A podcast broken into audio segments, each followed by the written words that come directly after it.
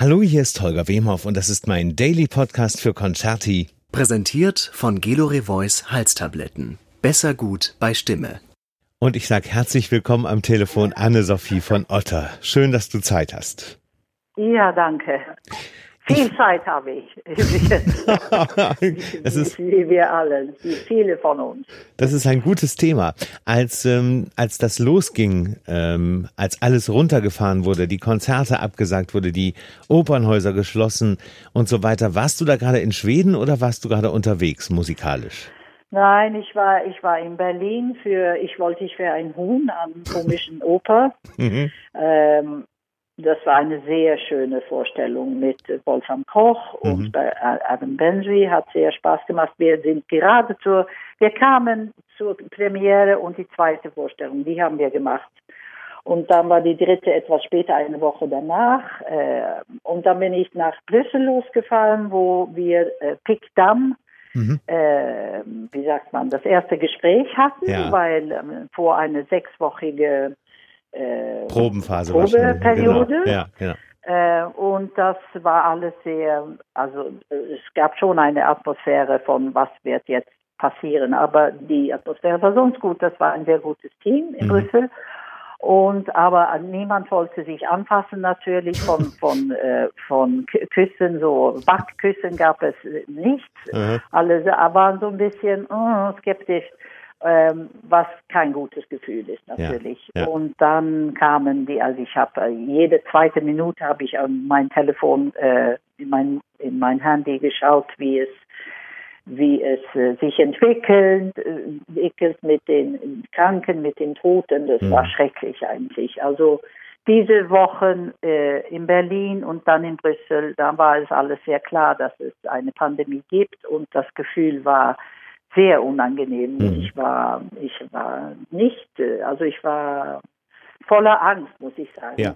Und ich wollte nach Hause. Ja. Und, äh, und dann am vierten Probentag in Brüssel kam Peter de Calouet zu uns und hat uns alle gesammelt und hat gesagt, jetzt ist es soweit, wir schließen La Monnaie und ihr sollt bitte nach Hause fahren und wir versuchen diese Pickdam ein anderes Mal zu machen. Mhm. Und äh, da war ich eigentlich sehr, sehr froh, ja. als ich in Orlando gelandet bin am Abend. Ja. Der Freitag, der 13. März, das Datum werde ich mir immer merken. Also als wir landeten, war ich so froh, dass jetzt bin ich zu Hause. Wenn ich dann krank werde oder jemand in meiner Familie krank wird, bin ich wenigstens zu Hause. Das Absolut. war, wo ich, wo ich eben mein Zuhause habe. Ja. Das war habe. Das war ein gutes Gefühl.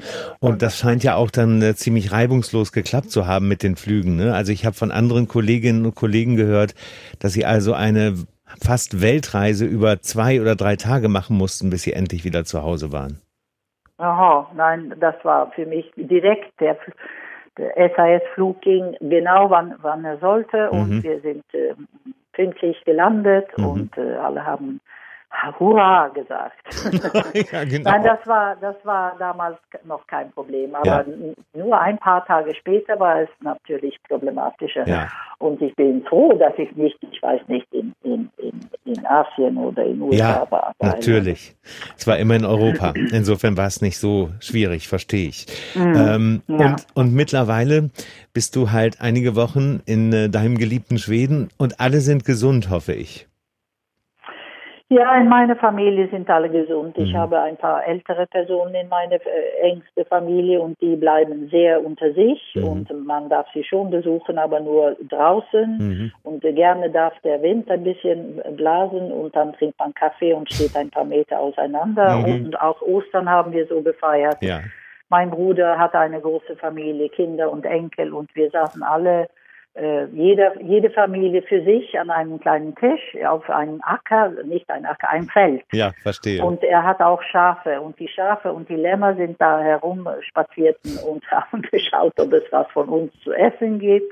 Es war ganz süß, ein bisschen kalt, aber, aber eigentlich äh, schön, dass wir uns alles alle sehen konnten. Mein, mein einer Sohn und sein mein Enkel, mhm. die war, die waren nicht da, weil äh, ja aus Versteckungs äh, ja. nicht Versteckung, Ansteckung. Ansteckungsgründen, mhm, verstehe.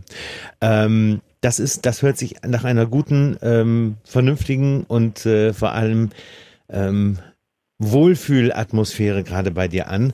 Ähm, Jetzt ist es in Schweden ja so, das haben wir natürlich in Europa auch verfolgt, dass Schweden einen anderen Weg gegangen ist. Also da hat man eben zu Beginn zumindest diese Beschränkungen nicht den Menschen auferlegt, diese Ausgangsbeschränkungen und Kontaktbeschränkungen, sondern hat auf die Verantwortung ähm, des Landes ja. gesetzt.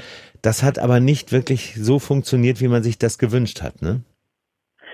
Also das, das Schlimme und Schlechte und das sehr Traurige ist ja, dass viele ältere Personen in, in, in äh, Altersheimen, ja. die sind angesteckt geworden ja. und viele sind leider auch gestorben. Und es ist ja unglaublich, dass das Personal nicht, ähm, wie sagt man, diese Masken und ja. Die, diese, Schu diese Schutzkleidung, Schutzausrüstung. Ja, genau. Ja. Das hatten sie überhaupt, also so wie ich es verstanden habe, hatten sie das überhaupt nicht. Und das hat vielleicht auch gedauert, bevor man gesagt hat, sie dürfen keine Besuche haben, mhm. Bekommen. Also für, für, die, für die alten Leute, die, die in, in so äh, Heime waren, war das nicht gut und ist immer noch nicht gut. Mhm. Aber, aber sonst natürlich die Todeszahlen und die Kranken äh, sind sehr viel in Schweden. Ja. Ähm, während in Finnland, wo sie ganz äh, zugesperrt haben, mhm. äh, Helsinki war nicht zu erreichen, ja. wenn man nicht dort wohnte, da haben sie viel weniger Todeszahlen und Krankenzahlen, aber die haben jetzt, ähm, also die Prognose ist, dass es eine schlimme zweite Welle geben wird. Mhm. Also das, das weiß man ja alles, alle, alles nicht, mhm. aber ja, ich, ich glaube trotzdem an, an unser was man hier sagt jeden Tag und, und wie es hier ist.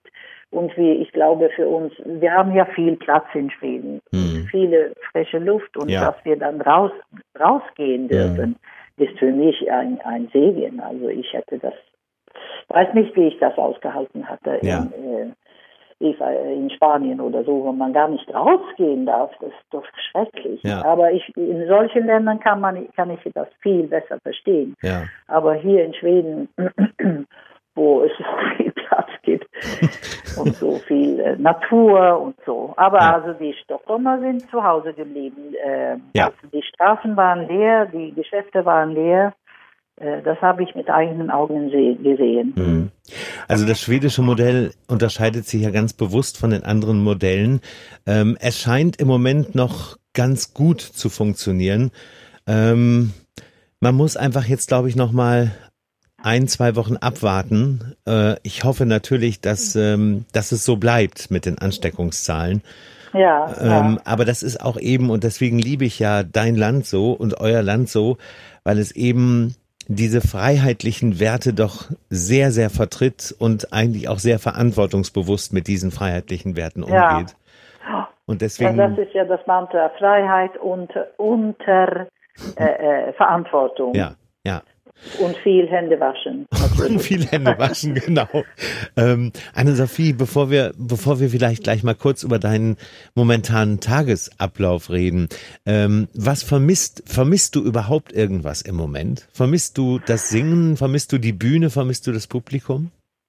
Ja, der erste Monat war sehr schön. Ich habe ich hab genossen, da zu Hause zu sein im mhm. Frühling, wo es immer wieder hell ist und wo die ersten Blumen kommen. Also ja. es, ich hab, bin morgens aufgewacht mit einem Glücksgefühl. Ehrlich. Äh, vier Wochen lang. Mhm. Aber seitdem bin ich ein bisschen mehr so, wie wird das alles weitergehen und wie lange wird das dauern. Mhm. Und natürlich vermisse ich, äh, vor einem Publikum zu stehen und, und für ein Publikum zu singen. Mhm. Ich übe, wie man vielleicht hört, klingt meine Stimme etwas sonderbar. Ich bin gerade am Üben. Ich übe fast jeden Tag, aber nicht so lange wie, wie sonst. Aber ich singe, mache ein paar ähm, Übungen und dann singe ich so, solche Sachen, die ich vielleicht hoffentlich vor mir vor mir habe. Mhm. Und das, das ist so ein, ein wunderschönes Gefühl, wie immer, dass die, die Kraft, die die Musik hat und dass, dass diese Fokussierung, die man haben muss, wenn man übt, mhm. äh, ist ganz, ganz toll. Also ich bin sehr glücklich, dass ich das habe. Und sonst gehe ich ja gerne raus und wenn ich auf dem in meinem Landhaus bin, bin Mhm. ich in den Garten.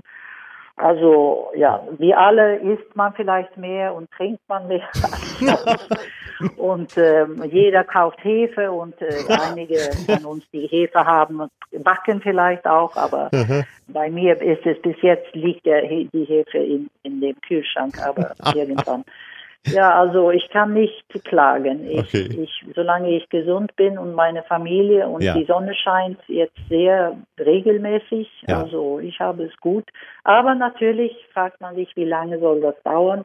Und alle die Leute, die die sehr jetzt Riesenprobleme haben, ökonomisch Ja. und und überhaupt, das das tut mir sehr sehr leid wirklich.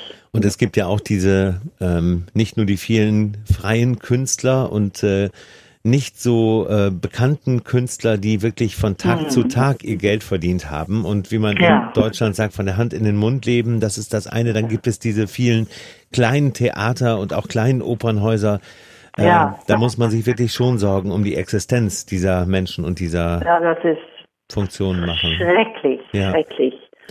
Die tun mir so leid und ich hoffe, dass also die verschiedenen Staaten in den verschiedenen Ländern werden natürlich einiges machen, aber es wird nicht lange, Ja, wie sagt man, wird nicht genug sein. Ja. Und wie geht das dann alles weiter? Und die Mieten, schon die Mieten für diese Lokale, die Natürlich. dann leer stehen. Natürlich. Ja. Ähm, jetzt machen ja sehr, sehr viele Künstlerinnen und äh, Künstler, weil was sollen sie tun? Diese Hauskonzerte, diese Streaming-Konzerte. Du machst die in der Form zumindest nicht. Also du, äh, ich habe viele, nicht viele, ich habe einige Videos von dir gesehen bei Instagram, oder bei Facebook. Und ähm, bei dir ist es so, habe ich das Gefühl, als ob dann ein, ein Musiker, beim letzten Mal war es ein Gitarrist, ähm, ich weiß nicht, ob der zu deiner Familie oder zu deinen Freunden gehört. ja, mein Sohn. Das mein- ist, war dein Da Sohn. bin ich jetzt sehr stolz, mein Sohn. Dein Sohn war das, genau. Ja, er spielt Gitarre. Ja, wun- wunderschön. Sehr, sehr, sehr gut Ja. sogar, ja. Ähm, und äh, wir haben uns ja, als wir äh, vor wenigen Monaten, wo wir uns auch noch küssen durften, das ist ja noch gar nicht so lange her, Ja, genau. als wir unseren Podcast hier blind gehört aufgenommen haben, da habe ich dir ja schon gesagt, äh, ich, dass ich dich nicht nur in der Oper äh, immer sehr gemocht habe, sondern äh, auch in diesen kleinen Formen, in diesen Liedern, auch in den nicht klassischen Liedern. Und ähm, du sitzt da in diesem letzten Facebook-Video oder Instagram-Video auf einer auf einer Fensterbank wahrscheinlich in deinem Haus und singst ein kleines Lied und dein Sohn begleitet dich auf der Gitarre. Und ähm, das ist das, wenn ich das als Kompliment machen darf, das ist das schönste ähm, Home-Video in dieser Corona-Krise, das ich überhaupt gesehen habe. Dankeschön. Das ist so einfach und so danke. schlicht und nicht gemacht und ihr, ihr, ihr macht nicht eine Bühne, wo keine ist, ihr zieht keine andere Kleidung an, ihr macht einfach nur Musik und ich glaube, das berührt, das berührt die Menschen am meisten im Moment. Mhm. Ja, ja, danke. Macht ihr viel Musik zusammen, auch so? Ja, er, sch- in den letzten zwei Jahren äh, hat er viel, ist er oft mitgekommen in einen Konzerten äh, für eine Abteilung oder so Mhm. äh, sechs, sieben, zehn, ja, Mhm. ein, ein paar Lieder, nicht das ganze Programm, aber er, er kommt oft mit, weil äh, ich mache ja gerne in einem Liederabend verschiedene Sachen, nicht Ja. nur ein Komponist oder ein Genre. Genau. Und, und dann ist der perfekte Begleiter. Er ist sehr, er hört sehr gut, also er hat gute Ohren Mhm. und, und äh, ja, musikalisch halt. und dann für die, die jazzigeren Sachen oder poppigeren Sachen und auch Theresienstadt, die, die, die Lieder von Ja. Theresienstadt hat er auch sehr schön begleitet. Ja. Also das ist auf jeden Fall sehr berührend und ähm, das muss ja gar nicht immer sein, aber so das ein oder andere musikalische Video würde ich mir schon noch von euch beiden wünschen in der nächsten ja, Zeit. es kommt. Sehr, sehr gut. Denn es, so wie es aussieht, wirst du ja wohl den ganzen Sommer auch in Schweden verbringen. So ist es. Ne? So ist es. Wie wir alle unsere ganzen Sommer zu Hause verbringen müssen. Mhm. Mhm. Ja. Ich freue mich auf jeden Fall, dass wir Zeit hatten zu telefonieren. Ähm, ja, gerne. Du weißt, dass meine Gedanken bei dir sind und äh, bei deiner Familie auch. Und ähm, sobald es wieder möglich ist, werde ich, äh, egal wo du in Europa singst, zu dir reisen und ähm, werde dich hören. Und dann bring, bringe ich Blumen und dann wird wieder geküsst, Anne-Sophie. Ja, danke, das ist lieb von dir. Vielen Dank. Ich danke, danke dir. Und alles Gute dir auch. Pass gut auf dich auf. Ja. Danke. Danke. Wiedersehen. Tschüss. Tschüss, Anne-Sophie. Tschüss.